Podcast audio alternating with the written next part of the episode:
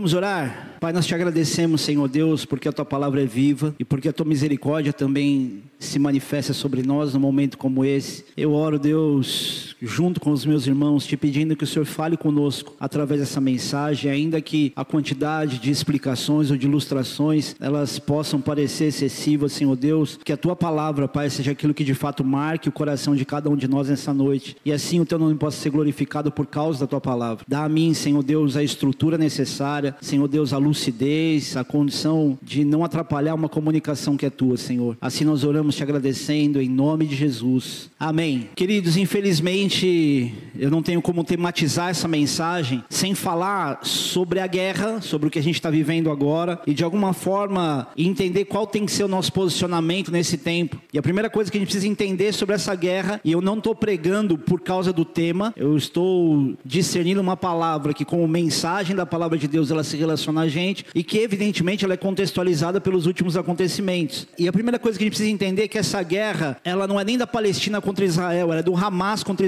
Israel, talvez até do islamismo contra o mundo, e não é exagero dizer isso. É, eu não sei se do islamismo contra o judaísmo, mas como a ideia é um é, dos grupos extremistas é dominar o mundo, então a gente está falando de uma guerra muito mais ampla. Para quem não sabe, o Hamas é um partido político cuja identidade ela não se parece com absolutamente nada de ruim que a gente conhece ela não se parece nem mesmo, é, e aí começa o que talvez alguns não gostem, não parece nem mesmo com o comunismo, porque eu sei que tem cristão que ainda flerta com essa questão de o comunismo ser algo comum, é, algo bom, dizendo, e aí me perdoa a indelicadeza, me diz, dizendo o absurdo de que Jesus era comunista. Então a gente está falando de regime político, Jesus não defendia regime político nenhum, e a gente está falando de, na verdade, um, um partido político que eles têm na religião a sua vertente de programação de governo. E, e, o objetivo da resistência do, da existência do Hamas é, não é libertar a Palestina. Então, para quem está mais voando ainda, que não sabe, quem é que não sabe que é aí que Israel foi invadida, foi atacada? Todo mundo sabe, né? Então, o Hamas ele não tem por objetivo é, conquistar liberdade para a Palestina. Tanto que se você conversar com muitos palestinos, eles vão falar o quão oprimidos eles são pelo próprio Hamas. É, você tem muitos, muitos palestinos, muçulmanos, árabes que trabalham, vivem e são meio que refugiados em Jerusalém, mas você não vê o contrário acontecendo. Você não vê judeu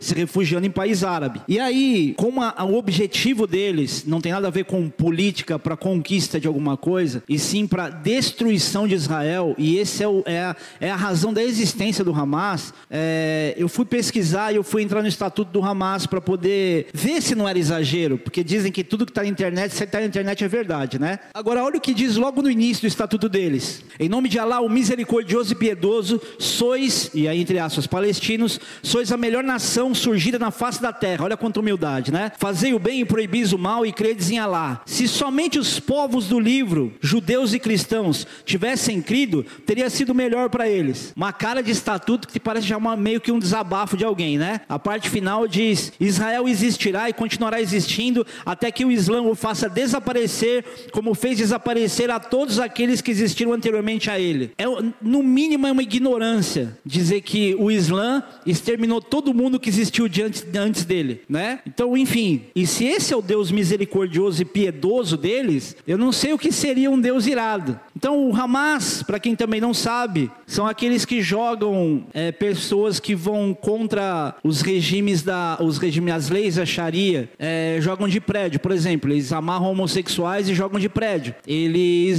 eles corrigem as mulheres com vara, vara mesmo, de bater, de pedaço de pau. Corta a mão de quem rouba. Se roubar a segunda vez, corta o pé. A mão direita, o pé esquerdo, e vai alternando. Enfim. Só que o mais assustador é você ver um, um, um, uma organização como essa fazendo um ataque a Israel e vindo pessoas politicamente corretas chamando de Israel de, de imperialismo e dizendo que eles são a resistência contra o imperialismo, exaltando o Hamas eu não consigo entender como é que, por exemplo, o feminista defende o Hamas. Que uma feminista na frente do, de alguém do Hamas, de um grupo do Hamas, ia durar o tempo que o facão passasse na cabeça. Entre outras questões. É, mas pior ainda é crente achando que criticando a ação de Israel está fazendo algo em favor da Palestina. Então vou deixar uma coisa clara aqui. Todos nós somos a favor da libertação da Palestina. Mas não é da libertação da Palestina por causa de Israel, mas a libertação da Palestina por causa do Hamas. Deu para entender? Porque eles são os opressores. Mas, pastor, poxa, é exagero, porque você não está percebendo como eles são pobres. Deixa eu só te refrescar a memória, talvez você não saiba. Eu não sei se você sabe disso, mas boa parte dos, da população de Israel tem uma economia moderada. Eles não são pessoas que têm grandes posses. Ah, pastor, mentira, porque olha quanto dono de banco. Geralmente são pessoas que prosperaram fora, porque ficaram fora, porque na diáspora Deus,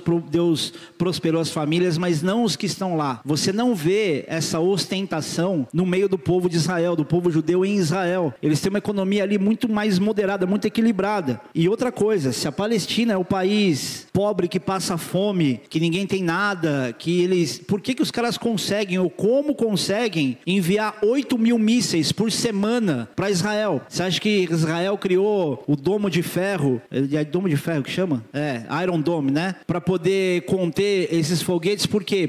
Não parava. 8 mil por semana. Nessa guerra foram mais de 5 mil em um dia só, nada distribuído. Ah, pastor, mas não são eles que têm esses mísseis. Eles, as pessoas do Irã fornecem para eles. Pois é, engraçado. Fornece míssil, estão mais preocupados em destruir uma nação do que alimentar as pessoas da própria nação. Consegue entender? Pastor, mas é que Israel oprime. Então eles precisam atacar logo, acabar logo com isso, porque eles são oprimidos por Israel. Querido, vamos pensar quem que oprime quem? Tem uma foto aí do mundo árabe, você pode colocar para mim, por favor? Você nem vai enxergar, dá para dar zoom? Não dá, né? Vocês estão enxergando um pontinho vermelho ali, em cima? Do lado do Egito, do lado direito, lado direito, bem direito, bem na pontinha superior. Aquilo lá é Israel, o país opressor do mundo árabe. Olha quanto país árabe. E eles estão desesperados, indignados, porque Israel está ocupando a terra deles. Faz sentido? Calma que vai piorar, não fica tão bravo comigo ainda. Querido, Israel está cercada de países que a odeiam e curiosamente é Israel que fornece água e energia elétrica. Como eles são maus, né? Ah, pastor, mas você não viu o que aconteceu agora? Interromperam lá, vai ter gente morrendo, meu irmão.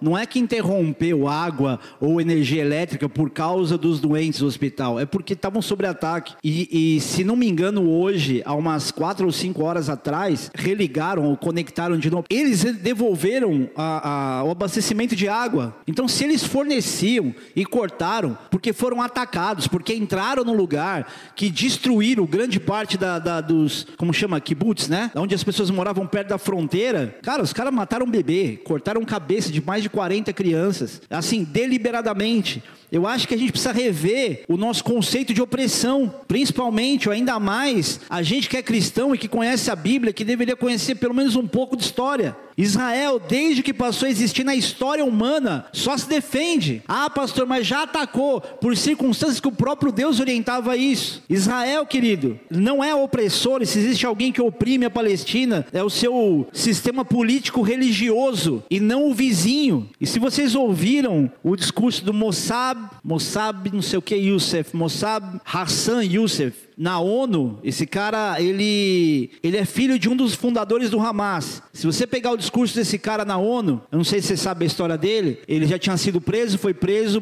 pelo, pelo, é, pela polícia de Israel, ficou preso na cadeia, ele conheceu, ele viu o próprio Hamas torturando outras pessoas palestinas por questões meramente políticas. Ali meio que caiu a ficha dele. Israel o contratou, não sei se antes ou depois dessa prisão, como, como espião. Ele disse que inicialmente a ideia dele era enganar Israel, então ele ia fingir que era espião, mas ia levar informações para os outros.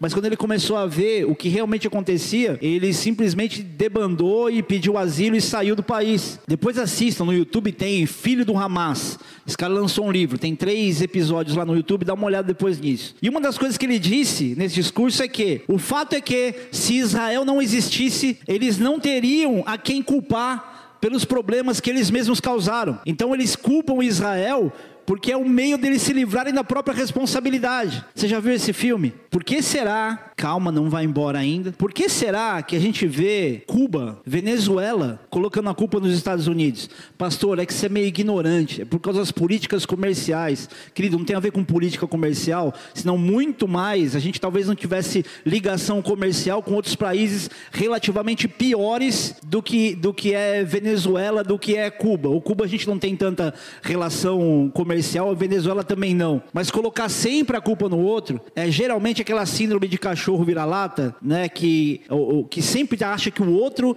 é que injustiça a vida dele, que faz as coisas não acontecerem. A culpa é sempre dos Estados Unidos, a culpa é sempre do vizinho, a culpa é sempre do outro. Não é tão diferente com que aquilo, daquilo que a gente vive. Muitos de nós, para poder legitimar a sua, a sua, o seu melindre, coloca a culpa em todo mundo de coisas que ela tinha que resolver sozinha, que é responsabilidade dela. Então, todo país, querido, cujo regime político tem um ditador, você vai ver esses ditadores colocando a culpa das crises que ele tem em outro país. Isso é batata, vai acontecer sempre. É coisa da humanidade, né? A gente é assim, infelizmente. Se não realiza sonho, se não constrói nada, é sempre culpa de alguém. Já parou para reparar? A gente está sempre analisando as questões muito semelhante àquilo que politicamente esses países que são oprimidos pelo próprio regime político fazem. Então, ao contrário do que muita gente diz, a criação do Estado de Israel não foi uma invenção maluca, alguma coisa que surgiu do nada. Falou, vamos, vamos enfiar esse povo em algum lugar. Primeiro, para você entender aqui a linha, do tempo, o povo israelita é descendente de Abraão. Dá uma diferença de israelita e israelense, tá? Depois eu falo sobre isso. Então, desde Abraão, Deus faz uma promessa a Abraão sobre uma terra prometida, sobre uma linhagem de uma grande nação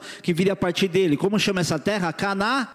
Canaã envolvia espaços onde hoje é, é, Israel, mas espaços que também envolviam a Cisjordânia, Gaza, que é onde está a faixa de Gaza, mas Gaza, a Jordânia, o sul da Síria e do Líbano. Pergunta com o que, que ele ficou de todos esses aqui? Canaã era essa terra inteira. E esse lugar, querido, foi conquistado 3.200 anos antes de Cristo. Desde Moisés, Deus também já tinha dado a ordem para a construção de um templo nesse lugar, no caso em Jerusalém. Só que só com, com Salomão, depois de muito tempo, é que que foi construído o templo. E quando? Mil anos antes de Cristo. Judeus é quem usava esse templo, que ficava em Jerusalém. Ou seja, judeus já moravam lá há 3.200 anos. O templo foi construído mil anos antes de Cristo. Você sabe que a conta é de trás para frente, né? Enfim. Mas houveram perseguições que expulsaram os judeus de lá. A diáspora judaica, para quem não sabe, diáspora é a dispersão dos judeus. Ela começa com a invasão do exército da Síria no reino de Israel em 721 antes de Cristo. Depois o cerco a Jerusalém, registrado em 586 a.C.,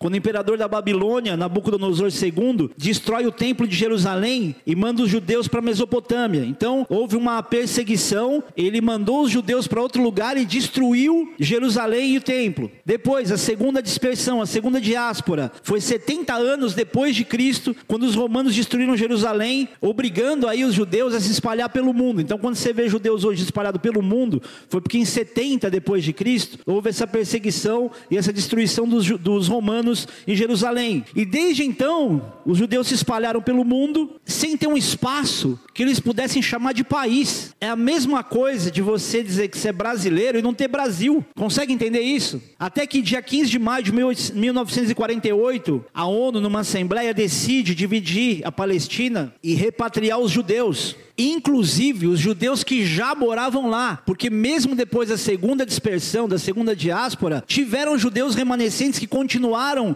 existindo e morando em Jerusalém. E esse evento, querido, curiosamente foi presidido por um brasileiro chamado Oswaldo Aranha. Eu acho que vocês já devem conhecer essa história. Por isso que esse vínculo que o Brasil tem com Israel, ele é muito forte. Ele vem desde muito antes do último governo, para quem acha que é uma ligação mais relacionada ao último governo que teve antes do atual. Não tem nada a ver com isso. Talvez tenham tido sim uma, uma aproximação e tudo mais, mas isso era muito antes dessa questão. E por que isso aconteceu? Se vocês se lembrarem do que aconteceu de 1939 a 1945, vocês vão lembrar do negócio chamado Segunda Guerra Mundial, aonde houve a maior atrocidade do mundo com o nazismo cometendo o maior genocídio que já existiu matando deliberadamente cerca de 6 milhões de judeus. Então você imagina a história desse povo tudo que eles viveram, o nível de perseguição, destruição da sua cidade. Gente, imagina alguém destruindo o lugar que você existe, o teu país, a tua cidade, você tendo que ir embora para um outro lugar. Acontecer isso mais de uma vez. Depois de aparentemente as coisas estarem relativamente resolvidas, e nem tanto ainda, porque não havia uma nação,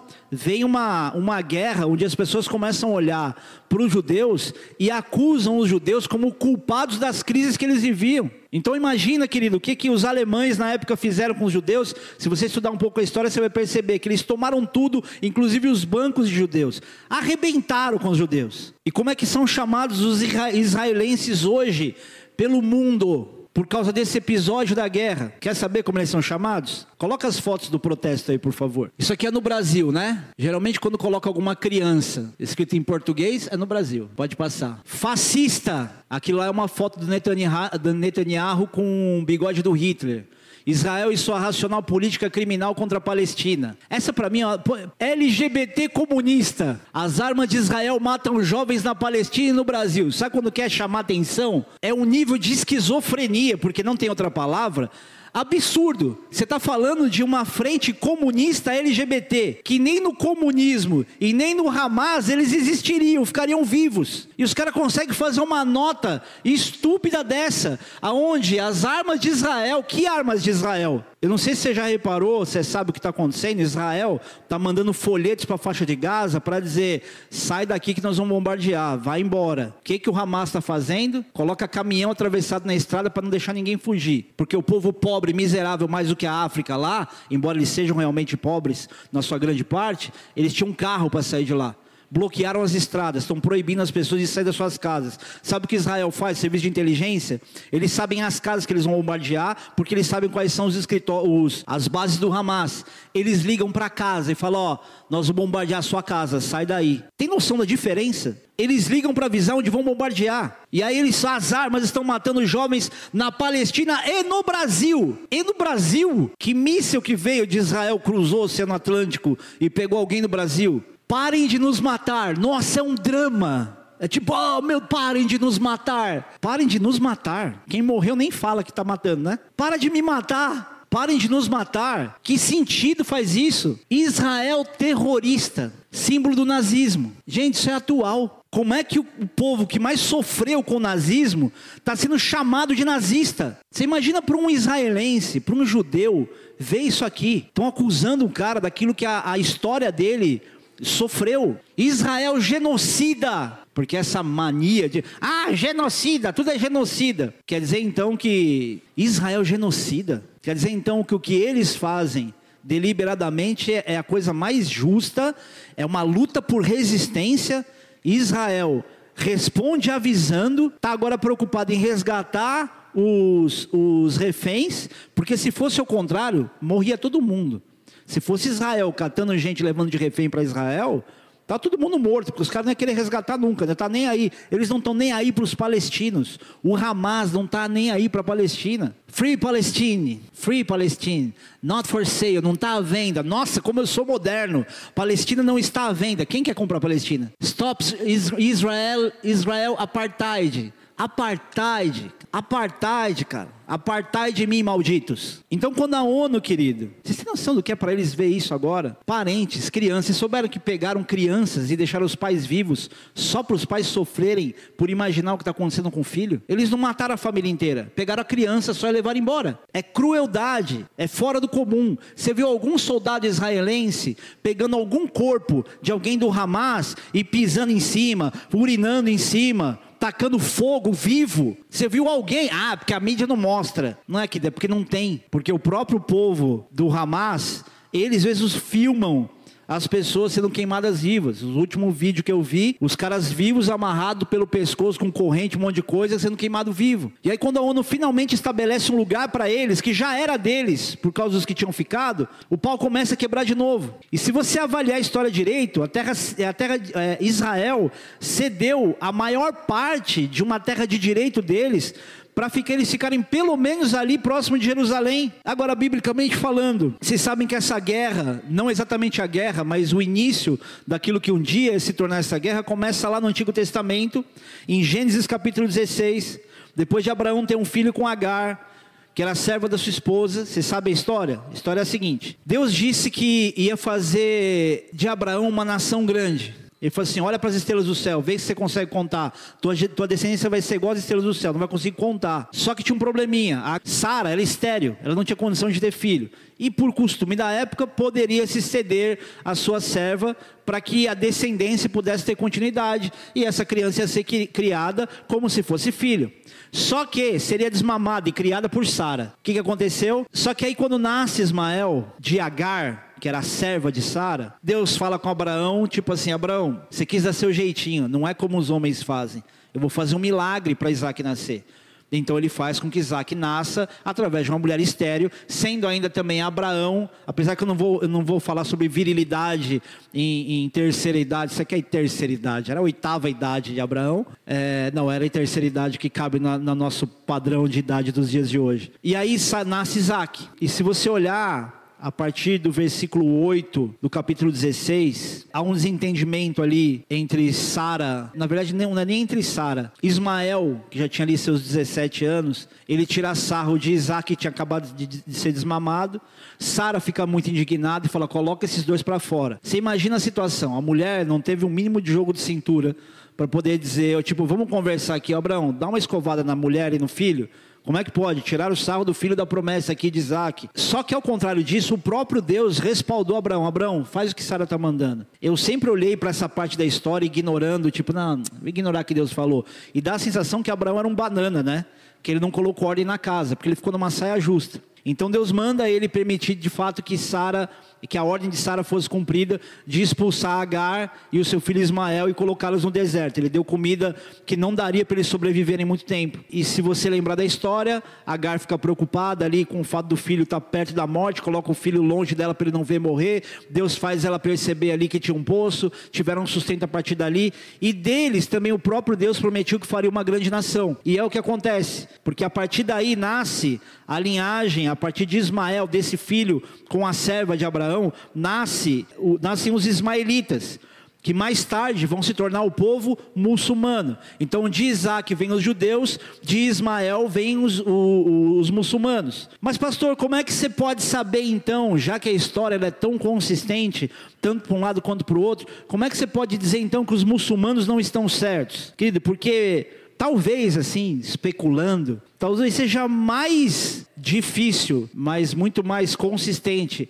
acreditar num livro escrito por 40 pessoas diferentes, em épocas diferentes, dizendo a mesma coisa, do que acreditar num cara só chamado Muhammad, Maomé, que teve ele mesmo uma experiência individual, onde um anjo falou com ele e escreveu o Corão há uma religião inteira que colocou, e aí entra aquilo que eu falei sobre seita no último culto, coloca a vida deles na mão de uma pessoa só. A gente aqui é o seguinte, querido, se pelo menos um, dois errar, Sobra mais de 30 dizendo a mesma coisa, em épocas diferentes. Tem gente que diz que não existe novo e, é, novo e Velho Testamento, porque o, testamento, o Novo Testamento ele testifica completamente o Antigo Testamento como se fosse uma continuidade. Isso é, isso é meio, é meio antiteológico, mas faz muito sentido. A gente está falando de épocas diferentes, 40 autores escrevendo textos que se relacionam entre si, e a gente olha para o Alcorão e acha mais inteligente acreditar em uma visão só do Alcorão, só para você ter uma ideia, como é que nasceu isso? Mohammed,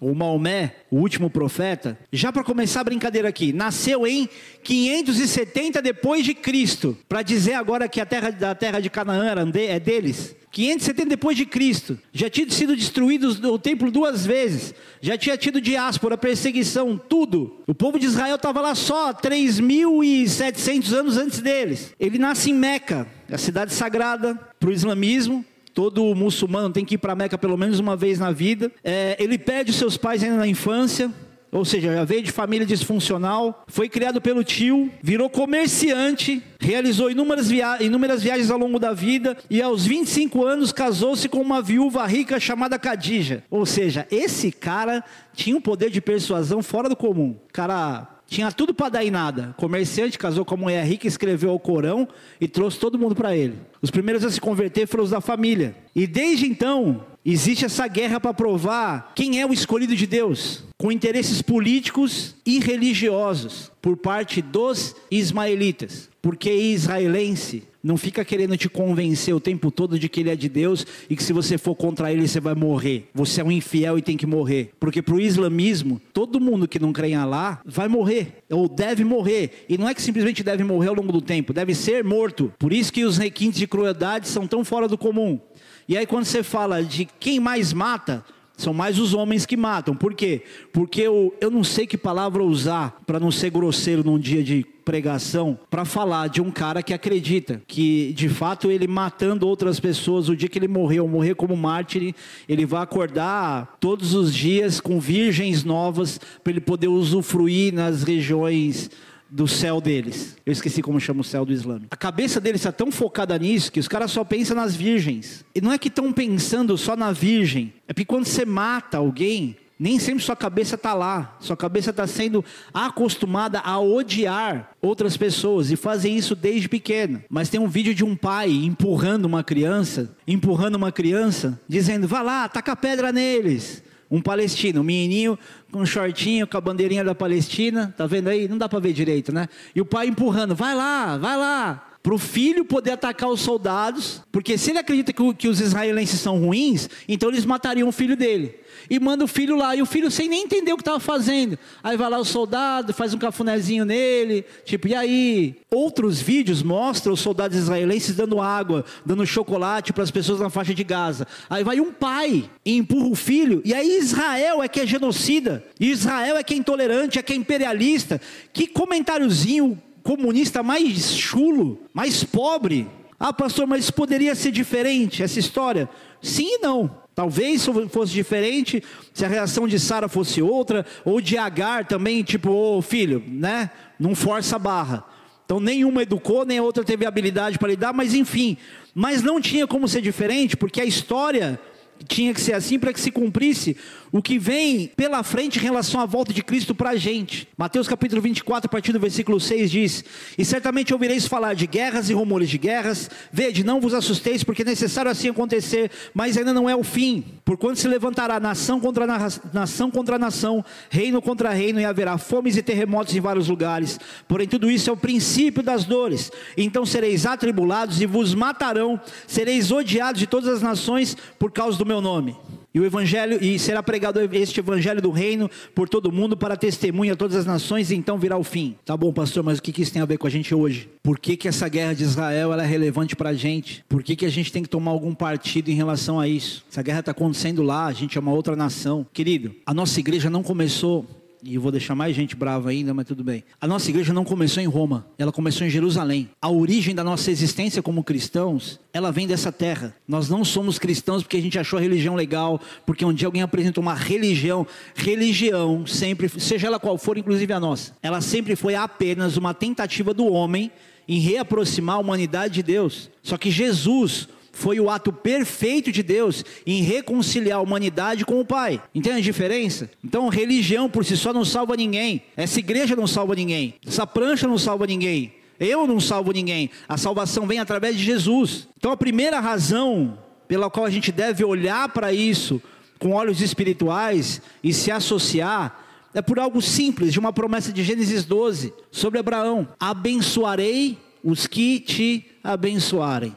Você quer ser abençoado? Abençoe Israel, defenda Israel, explique a situação. Traga as pessoas para uma consciência do que está acontecendo. Além disso, querido, serve como referência do quanto o inimigo quer fazer o povo de Deus sofrer e ser extirpado da terra. Se o inimigo pudesse acabar com a existência da igreja na terra, seria o que ele ia fazer. E segundo, eu entendo que a nossa apatia diante desse cenário mostra o quão despreparado a gente está para a volta de Cristo. Então, uma das coisas que essa história toda está mostrando para a gente sobre essa guerra de uma semana para cá é o quanto a gente está despreparado para essa volta de Cristo, o quanto a gente está desconectado, desatualizado, sem referência, sem conhecimento histórico, principalmente bíblico, porque tem muito mais gente tendo medo da volta de Jesus do que desejando a volta de Jesus. E eu garanto que tem pessoas aqui que têm medo da volta de Jesus. Eu não vou pedir para você levantar a mão, mas eu vou te explicar uma coisa que talvez dê uma aliviada em você. Se você olhar para quem você é, para os seus pecados, se você olhar, fizer uma autoanálise, olhar para o teu moral, você vai ter a total certeza de que você vai para o inferno de tobogã, que não tem jeito para você, porque você é um pecador miserável, pronto e acabou. E aí você nunca vai ter certeza de salvação. Eu cresci ouvindo, na igreja que eu cresci, sobre certeza de salvação. Tem certeza da sua salvação? E todo mundo respondia que tinha. Não, claro, tenho, tenho, tenho. Só que na verdade, a maioria respondia isso porque todo mundo respondia.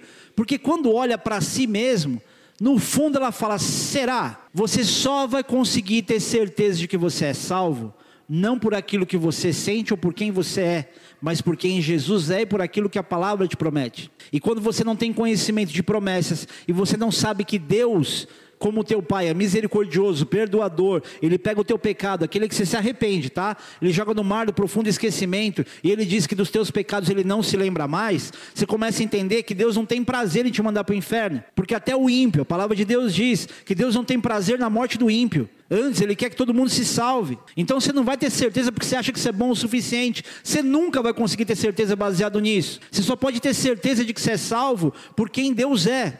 À medida que quanto mais você conhece a Deus, mais intimidade você tem com a voz dele, que é a palavra dele, mais você começa a dizer: Cara, eu vou ser salvo, porque Deus me perdoa, Deus é misericordioso. O que Ele quer de mim, além evidentemente de que eu faça aquilo que Ele espera, é que eu esteja nele constantemente e que Ele esteja em mim principalmente. Agora, outro ponto sobre o qual a gente tem que olhar e entender o porquê que faz tão é tão importante que a gente se conecte com essa história, é para que a gente perceba o quanto a gente é responsável por injustiças que acontecem às vezes do nosso lado, só porque a gente resolveu ficar em silêncio. E isso é muito sério, porque a omissão também é um pecado. Ah, eu não menti, eu omiti. Querido, Deus não avalia só a sua conduta exterior, ele avalia o teu coração.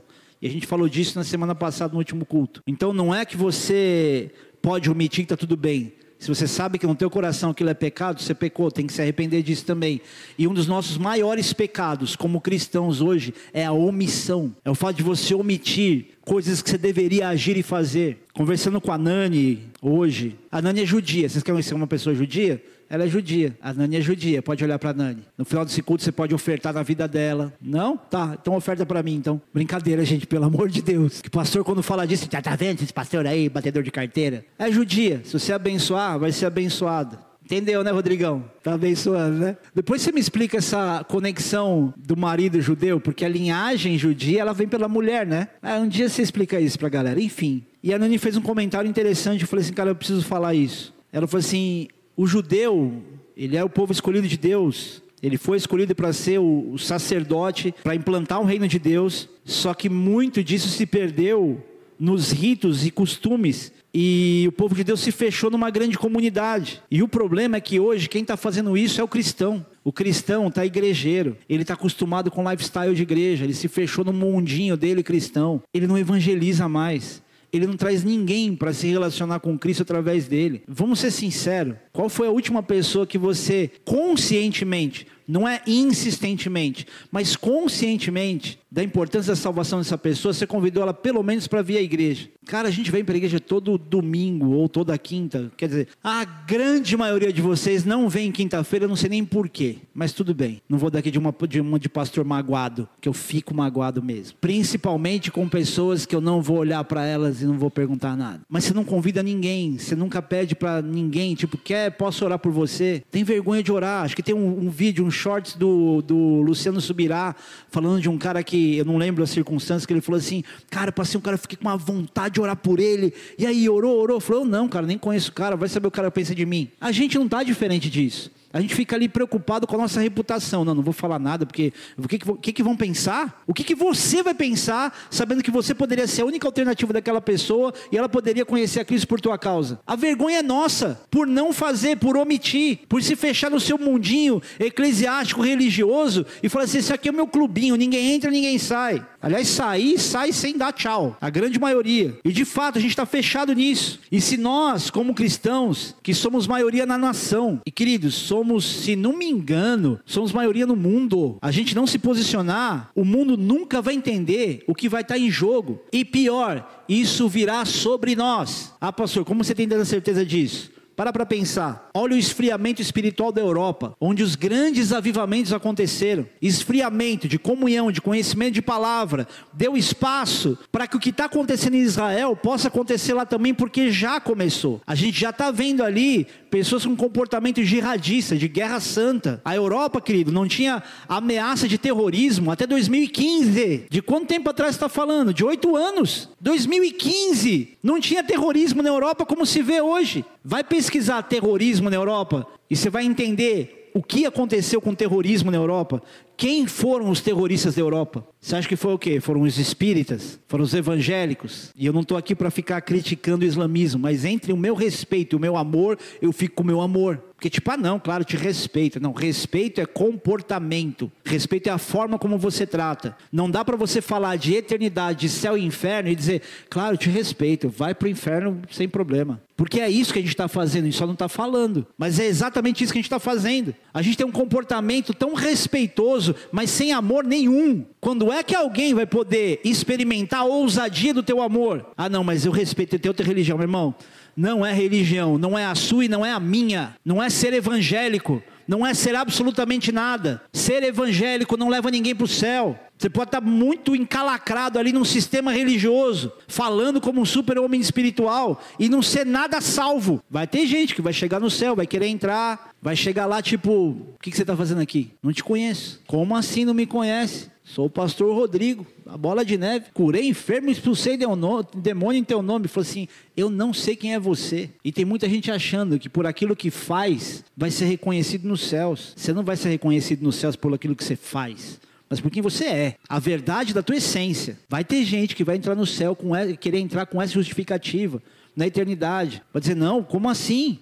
Querido, para você expulsar um demônio de alguém, para você curar um enfermo, você tem que ter um mínimo de informação para que a pessoa seja curada ou seja liberta. Não é qualquer um que sai expulsando demônio, estalando o dedo, qualquer coisa assim. E se pessoas assim não vão entrar, por que, que a gente está batendo no peito e achando que está tudo certo? Ai, pastor, meu medo voltou agora. Porque se gente assim não vai para o céu, como é que eu vou? É porque tem pessoas que se escondem atrás da identidade religiosa. Porque a palavra de Deus diz que é melhor ser quente ou frio do que morno, se o morno é mais próximo do quente. É porque o frio sabe que ele está frio, ele tem consciência da mediocridade dele.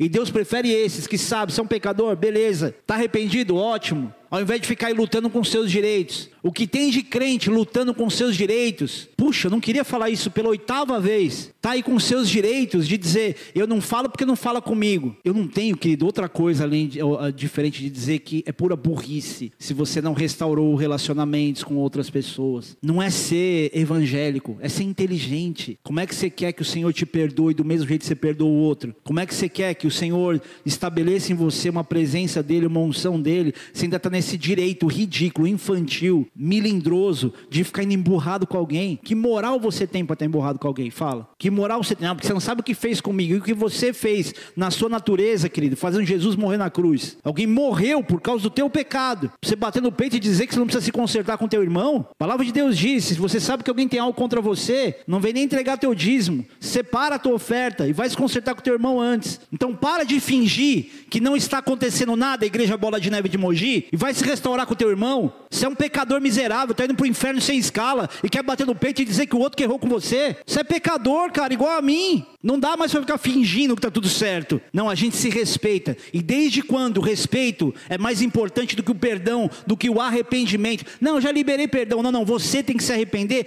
desse sentimento arrogante de dizer que liberar perdão é tudo que você precisa fazer. Você precisa se arrepender dessa sensação que você está tendo, desse comportamento unilateral que você está tendo. E pode piorar. Enquanto isso, o mundo espera que nós, crentes divididos e desentendidos, possa cumprir o que Romanos 8, 19 diz. A criação, aqueles que ainda não são filhos, anseia com ardente expectativa que os filhos de Deus se manifestem. Só que os filhos de Deus estão em silêncio. A igreja está em silêncio. Está todo mundo muito politicamente correto. Ah, pastor, mas a gente pode evitar o pior? Não está escrito. Ué, vai deixar todo mundo ir para o inferno de graça, sem nenhuma iniciativa? Além disso, Jesus nunca disse para a gente se entregar e não lutar por nada, muito pelo contrário. Se você olhar lá Lucas capítulo 22, a partir do versículo 35 diz: A seguir-lhe Jesus lhes perguntou: Quando vos mandei sem bolsa, sem alforje, sem sandália, faltou-vos porventura alguma coisa? Nada, disseram eles. Então lhes disse: Agora, porém, quem tem bolsa, tome-a, como também o alforje, e o que não tem espada, venda sua capa e compre uma. Muita gente gosta desse texto porque porque dá a impressão que Jesus liberou a luta armada. Tá vendo? Jesus era comunista. Esse texto, ele não fala nem de longe para você se preparar para lutar mas mostra que Jesus estava ensinando a necessidade de se impor na pregação do Evangelho, na própria postura de convicção. Era uma forma de demonstrar confiança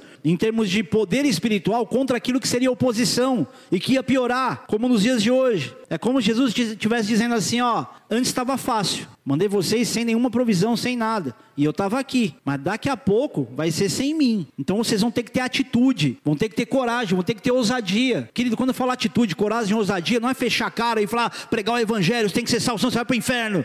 Não é, é convicção, é segurança. É como uns vídeos que eu tenho visto nos americanos aí que eu acho muito legal. O cara falando com muita tranquilidade, muita segurança, e os outros berrando, ah, desesperados, se esgoelando, e o cara sóbrio ali na fala, falando em amor, explicando, mas muito convicto, sozinho, no meio de um protesto de um monte de coisa que é contra os princípios que ele estava pregando. Porque Deus não te joga, querido, numa guerra sem treinamento e experiência, mas a partir do momento que você está sendo treinado e se adquirir certa experiência, ele também não vai simplesmente empurrar para a guerra sem te dar as armas que você precisa. Ele vai te dar coragem principalmente para você não se conformar com a apatia. Quando a palavra de Deus diz para a gente não se conformar com as coisas desse presente século, está falando de se conformar com coisa complicada. Não vos conformeis com as coisas desse presente século, mas transformai-vos pela renovação do vosso entendimento, para que experimentais qual seja a boa, perfeita e agradável vontade de Deus. Então está dizendo assim: não se conforma com o que você está vendo. Para pedir, para avisar, para poder avisar para não se conformar, é porque realmente nosso nível de apatia está absurdo. Porque quanto mais o tempo passa,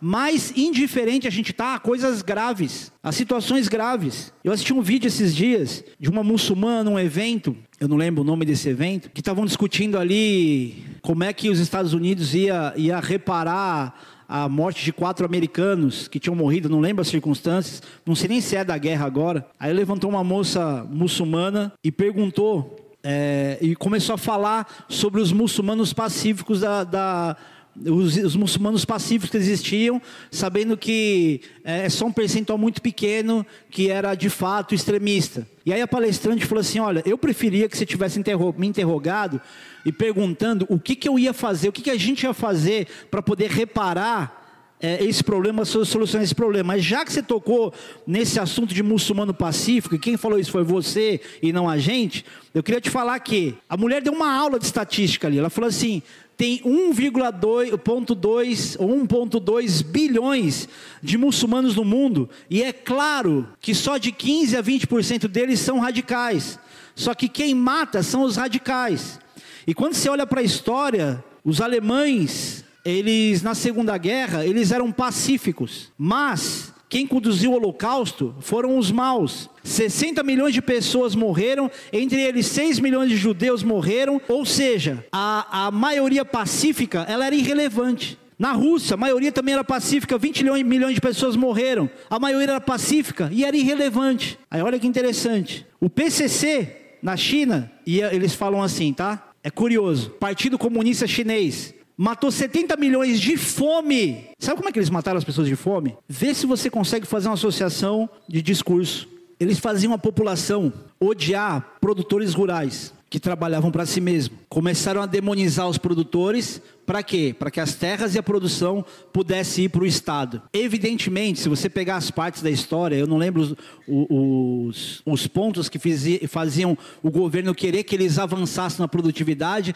sem dar lucro para o produtor rural, quebrou o país e quantos milhões aqui morreram de fome? 70 milhões morreram de fome porque quiseram fazer um negócio chamado reforma agrária. Querido, bem feito, daria super certo. Só que quando isso é estratégico diante de, um, de uma de uma de algo político, tem tudo para dar errado. regime político, tem tudo para dar errado. E, ele, e ela estava dizendo: a maioria era pacífica e foram irrelevantes. Japão massacrou o sudoeste asiático, matando 12 milhões de pessoas com espadas, com baionetas e com pás. Matar alguém com pá. Então você imagina. A maioria era pacífica e irrelevante. No 11 de setembro, 2,3 milhões de muçulmanos moravam nos Estados Unidos. E precisou só de, de 19 sequestradores para colocar os Estados Unidos inteiro de joelho. A maioria era pacífica e era irrelevante. E ela terminou de atropelar dizendo: Eu estou muito feliz que você está aqui, que você é pacífica, mas cadê os outros? Você deu azar que os holofotes estão em você agora. Eu queria que você viesse questionar a gente para corrigir. Como é que a gente vai corrigir isso?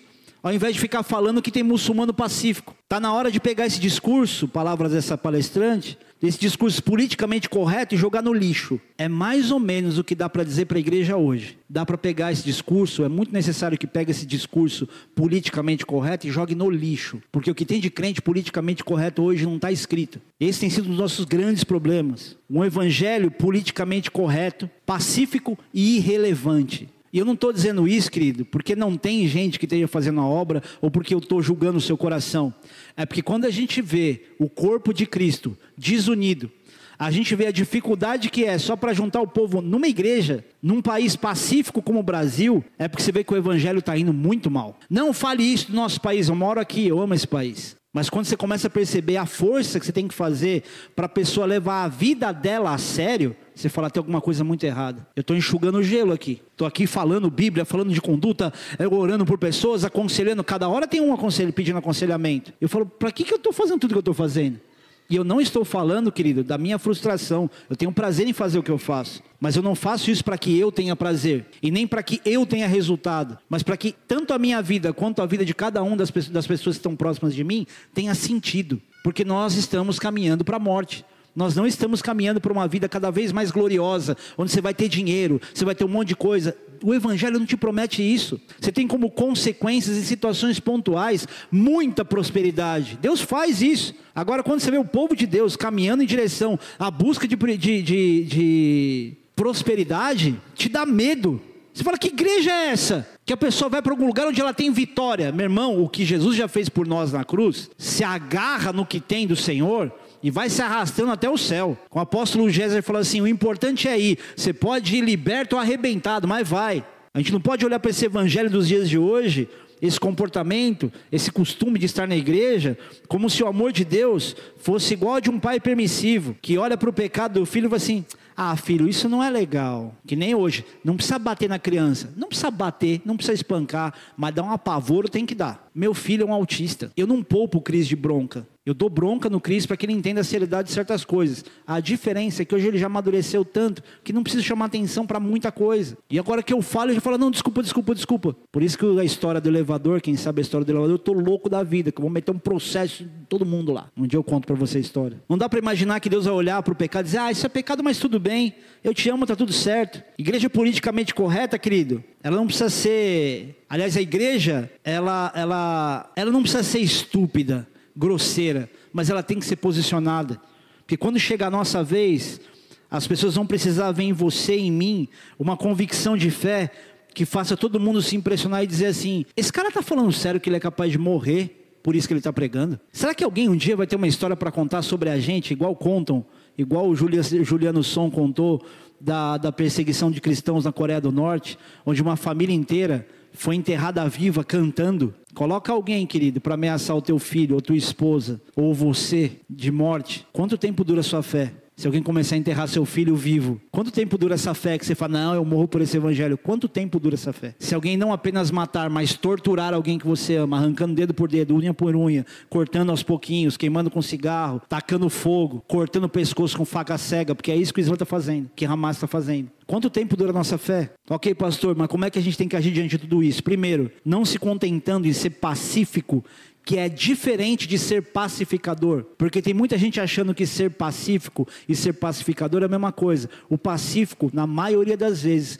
é alguém que vive por inércia, não é nem por osmose, ele não vai onde todo mundo vai, ele só não se mexe. Ele acha que porque está em silêncio ele é pacífico. O pacificador se mete no meio da treta para resolver o problema. É diferente. O que a gente tem que ser é pacificador, não pacífico. Claro, quando você fala de fruto do espírito, você tem que ter mais do que simplesmente ser pacífico. Agora você não pode ser apático ao ponto de dizer não, não vou me meter nessa briga não. Isso é omissão. Talvez você não tenha tanto conhecimento de história, querido, mas você tem que ter o mínimo de conhecimento bíblico. Então, toda vez que Israel ia entrar numa guerra, era porque ele precisava mesmo. Israel não era um povo que amava a briga, amava a guerra, não tinha a ver com eles isso, porque no geral, o povo de Deus, de um modo geral, ele é pacífico, só que Deus mandava o povo guerrear. E olha esse exemplo aqui, 2 Crônicas capítulo 20. Depois disso, os filhos de Moabe e os filhos de Amon, com alguns dos meunitas, vieram a peleja contra Josafá.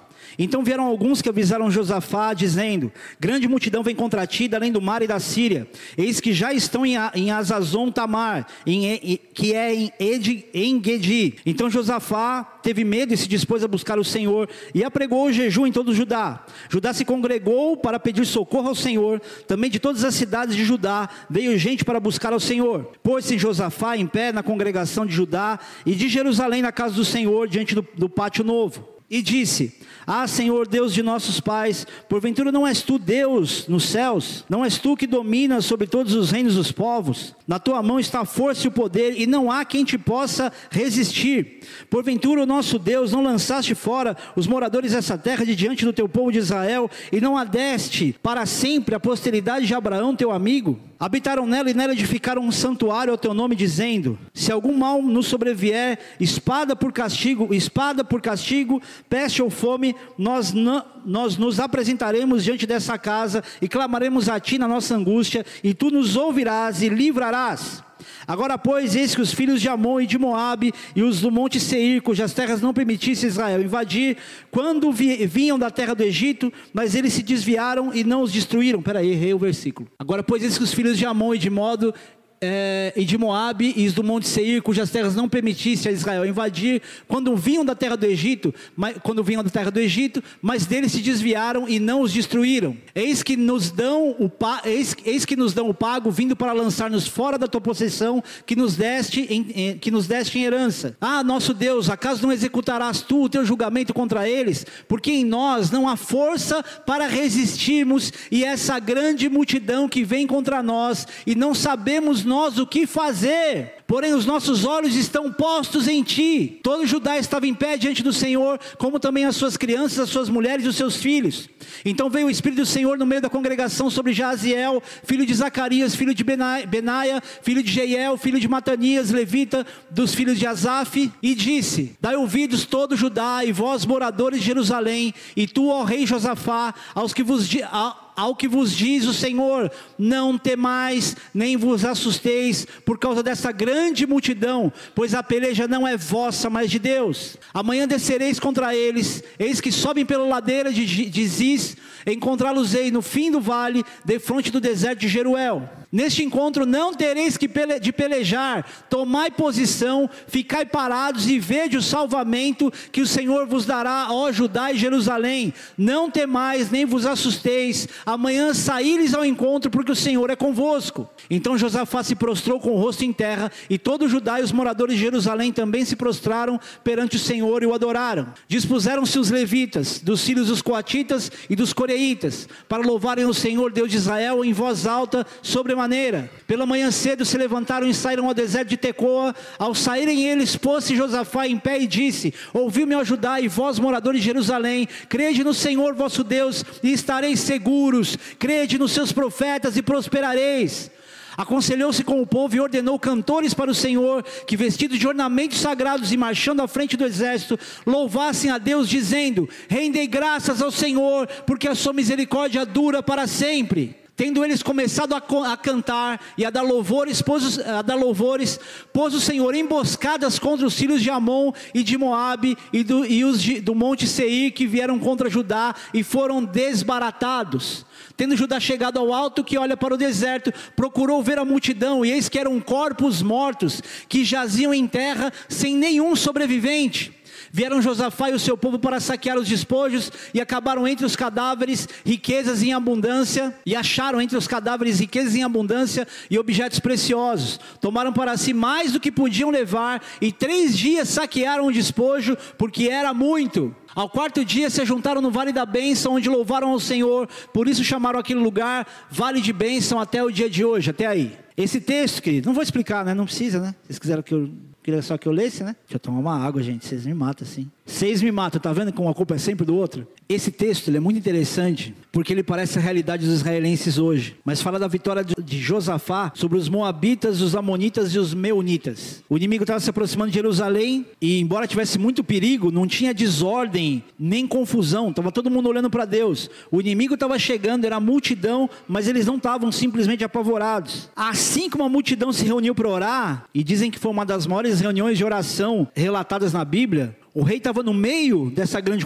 congregação e ele faz uma oração muito profunda e com muita seriedade. Então Josafá fala para o Senhor sobre a invasão, ele abre o coração e o objetivo dessa, dessa invasão, que era para expulsar da tua possessão que nos deste para herdar. Olha que curioso, porque esse texto eu ia pregar sem conexão com a guerra. Eu ia falar sobre, só sobre comportamento durante a guerra. Mas olha a associação com o presente que esse texto tem. Agora, uma coisa que eu acho muito legal é o final da oração dele no versículo 12, quando ele diz: Ah, nosso Deus, acaso não executarás tu o teu julgamento contra eles? Porque em nós não há força para resistir sentimos essa grande multidão que vem contra nós e não sabemos nós o que fazer, porém os nossos olhos estão postos em Ti. É mais ou menos o que você pode estar vivendo. Senhor, eu não tenho ideia do que fazer, eu não tenho força para resistir. Não sei nem por onde começar, mas os nossos olhos estão no Senhor. É o que você tem que dizer diante da guerra que você está vivendo. Eu não tenho como, eu não sei o que fazer, não sei por onde começar, mas meus olhos estão no Senhor. E Deus manda uma resposta através de Jaziel, tipo igreja pentecostal raiz. Jaziel, filho de Zacarias, neto de Banaia, Benaia,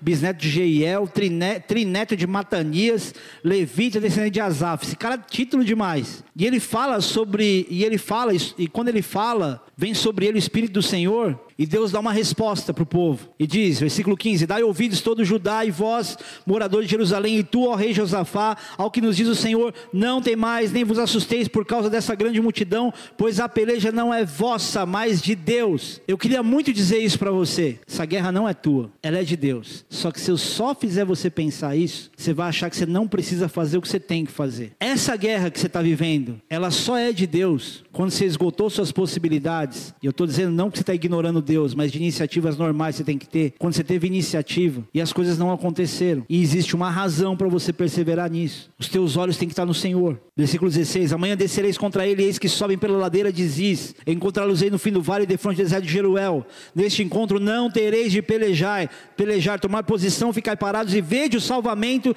que o Senhor vos dará, ó Judá e Jerusalém. Não temais, nem vos assusteis. Amanhã saíres ao, saíres ao encontro, porque o Senhor é convosco. Querido, o texto fala que o rei colocou a cara no pó e o povo já veio atrás também se humilhando. Na manhã seguinte, ele fala para o povo: creia no Senhor e vocês vão estar seguros. Creia no profeta e vocês vão prosperar. E ali eles já estavam ali com esse discurso, antecipando a vitória. E o rei mandou os levitas vestidos com vestes oficiais na frente do exército, cantando como se fosse uma procissão triunfal antes da guerra acontecer. Eles estavam subindo uma montanha e cantando.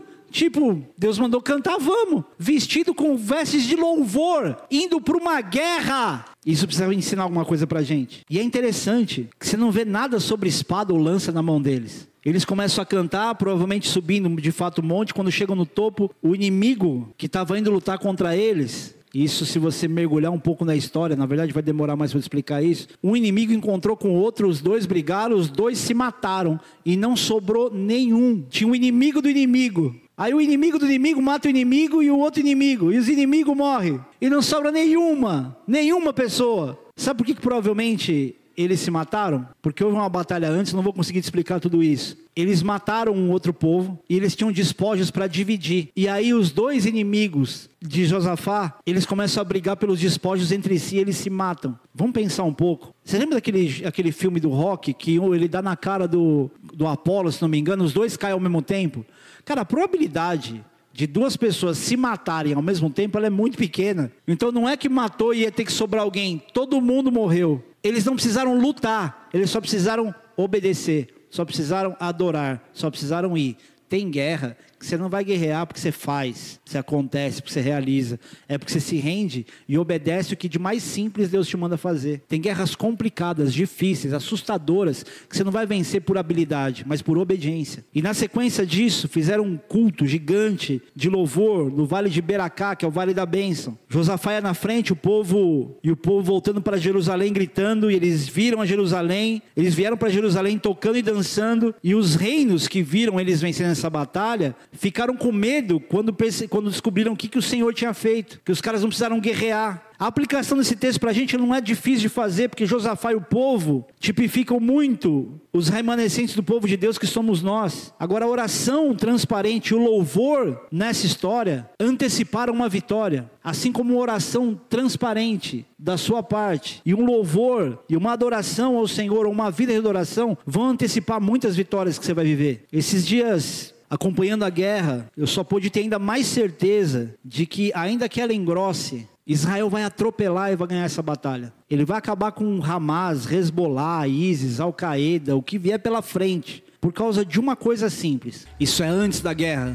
Ah, pastor, não deve estar assim não. Isso deve ser um outro evento. Tá bom, então põe outro vídeo. Israelenses do mundo inteiro retornando para Israel para lutar, vindo para a guerra. Diversos vídeos como esse nas redes sociais. Eles estão indo para a guerra, não sabe se vai voltar. Tem judeu espalhado pelo mundo que teve que se despedir dos pais em outros países, voltaram só os jovens reservistas. E pode ser que não volte, porque a gente está falando de uma luta extremamente cruel. E o que, que eles estão fazendo? Isso é uma adoração a Deus, isso é uma celebração. Eles estão cantando antes da guerra. Parece que a guerra acabou, mas ela vai começar para eles. O que, que a gente faz diante da nossa guerra? Como é que você reage quando você está em guerra? Você geralmente fala, nossa, estou numa luta, uma luta, nossa, uma guerra. Uma expressão que eu tenho escutado muito, acho que quem, quem tem falado dela é a, aquela pastora pentecostal, faca na caveira, como ela chama? Camila Barros. Que ela fala sobre confundir o inimigo. É exatamente isso, é confundir o inimigo. Mas peraí, meu, Estou fazendo esse cara passar por uma guerra, ele vai ter uma audiência amanhã. Esse cara foi traído. Essa mulher passou por isso, mas está cantando como assim? Esse povo é louco. Se cada vez que eu me levantar ele for fazer isso, é melhor não me levantar. Se cada vez que eles passarem por uma luta que eu estou infestando eles, é melhor eu nem fazer ele passar, porque ele vai glorificar a Deus. Ai, pastor, muito bonitinho, mas a realidade não é essa. Pode não ser a realidade. Pode, pode ser que seja muito difícil você passar por uma circunstância como essa, mas Deus não está te obrigando a cantar, pular, dançar, mas pelo menos a consciência de um Deus justo que você serve, você precisa ter. Pelo menos a consciência de que Deus não colocou você num projeto pronto para falir, você tem que ter pelo menos consciência de que existem promessas à medida que você caminha, que você marcha em direção a, uma, a, a ordens e obediência e, e, obedecendo ao Senhor, você precisa ter. Mas tenta, experimenta, fala assim: não estou entendendo nada, eu vou te glorificar, Senhor, eu vou deixar o diabo endemoniado, porque eu vou fazer aquilo que naturalmente eu não faço, mesmo sem entender, não vou querer explicação para fazer o que eu tenho que fazer. Eu vou adorar a Deus. Eu não vou usar terminar falando sobre escatologia, mas se você olhar para esse cenário agora, escatologicamente falando, vendo que a, a Rússia assumiu um lado e ela tem uma união muito forte com a Turquia, com a Turquia, com o Irã, também junto com a Turquia e com a China. Se você estudar a história de Ezequiel 38, 39, de, de Gog e Magog e Apocalipse 20, 20, se a Rússia entra nessa guerra agora, a gente olha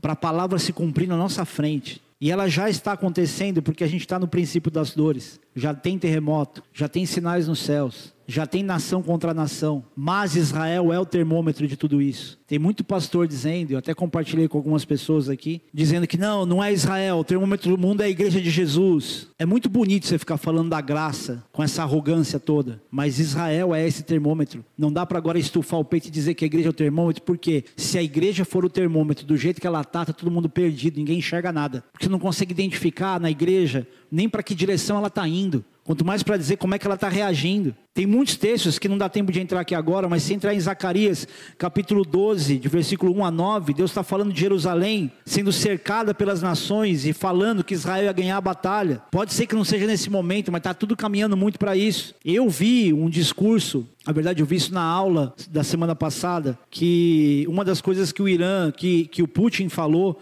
é que mexer com o Irã é a mesma coisa de mexer com a própria Rússia. Então você olha para essa história de Gog e Magog, você tem essa associação direta. Depois você estuda mais. Joel capítulo 3, versículo 1 e 2 diz o seguinte: Eis que naqueles dias e naquele tempo em que mudarei a sorte de Judá e de Jerusalém, congregarei todas as nações e as farei descer ao vale de Josafá, e ali entrarei em juízo contra elas por causa do meu povo e da minha herança. Israel, da minha herança, Israel, a quem, a quem elas espalharam por entre os povos, repartindo a minha terra entre si. Olha isso, Deus está falando que vai julgar as nações porque fizeram o povo se espalhar e dividiu a nação de Israel. E tudo pode evoluir para essa guerra. Resbolar no norte, é, Hamas no sul. E como é que a igreja vai se comportar? A igreja, no mínimo, precisa ser uma voz para defender o povo de Deus. No mínimo. Pastor, mas isso adianta o quê? Adianta o fato de que as pessoas, à medida que elas souberem a verdade dessa história, isso vai dire diretamente remetê-las às promessas e às palavras. Ela vai olhar para essa linha do tempo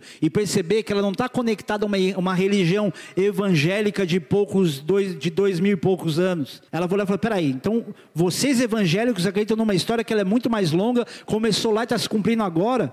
Você está defendendo Israel porque você tem a consciência de que eles de fato são o povo de Deus? Deixa eu aprender sobre isso, entender sobre isso. Ah, então tem um juízo final vindo. Ah, então essa história de Rússia, Irã, China, Turquia, isso é sério? Então o que eu estou vendo acontecer diante dos meus olhos na TV é cumprimento bíblico de profecia? Só que se não tiver você para poder falar, vai todo mundo andar pelo politicamente correto e dizer: Free Palestine, Palestina livre, Israel opressora, imperialista. É o que o mundo está ensinando totalmente oposto do que a palavra de Deus ensina. Querido, não é minha visão política, é Bíblia. Apóstolo Hudson ele diz o seguinte, que o cristão ele tem que ter, ele tem que ter a Bíblia numa mão e o jornal, na época era jornal, o jornal na outra, para poder olhar para um para outro e falar assim, está se cumprindo, está acontecendo. O amor esfriando. Olha isso, olha que loucura. Ciência se multiplicando. E a gente está exatamente nesse ponto da história. Que pode ser que essa guerra, querido, aconteça daqui a alguns anos e você morra amanhã. O que você está fazendo com a tua vida hoje? Que sentido ela tem? Porque eu não quero acreditar que você veio para cá porque você quer ter uma religião.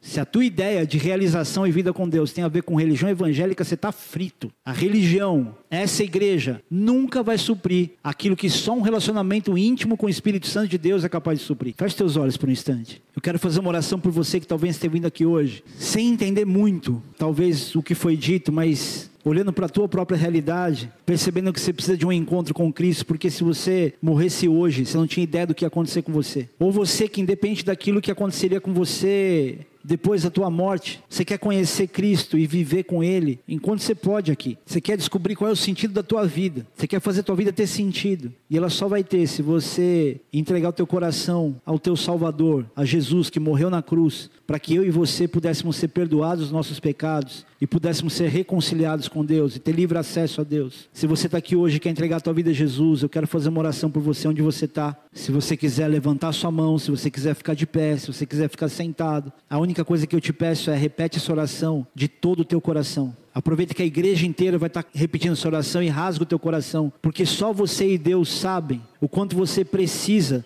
confessar os teus pecados. Não que você vai contar todos eles agora, mas diz assim comigo, repete essa oração comigo: Senhor Jesus, perdoa os meus pecados. Eu me arrependo de todos eles. E se tem alguma coisa que eu preciso me lembrar para me arrepender, me faz lembrar porque eu não quero nada que me distancie do Senhor. Escreve o meu nome no teu livro da vida. Me marca, Jesus, com o teu sangue que foi derramado naquela cruz. Eu acredito que o Senhor morreu, mas venceu a morte e hoje está vivo. E a partir de agora, Espírito Santo, entra no meu coração, renova os meus pensamentos, os meus sentimentos, dá sentido à minha vida, porque a partir de hoje eu sou teu. Em nome de Jesus. Amém.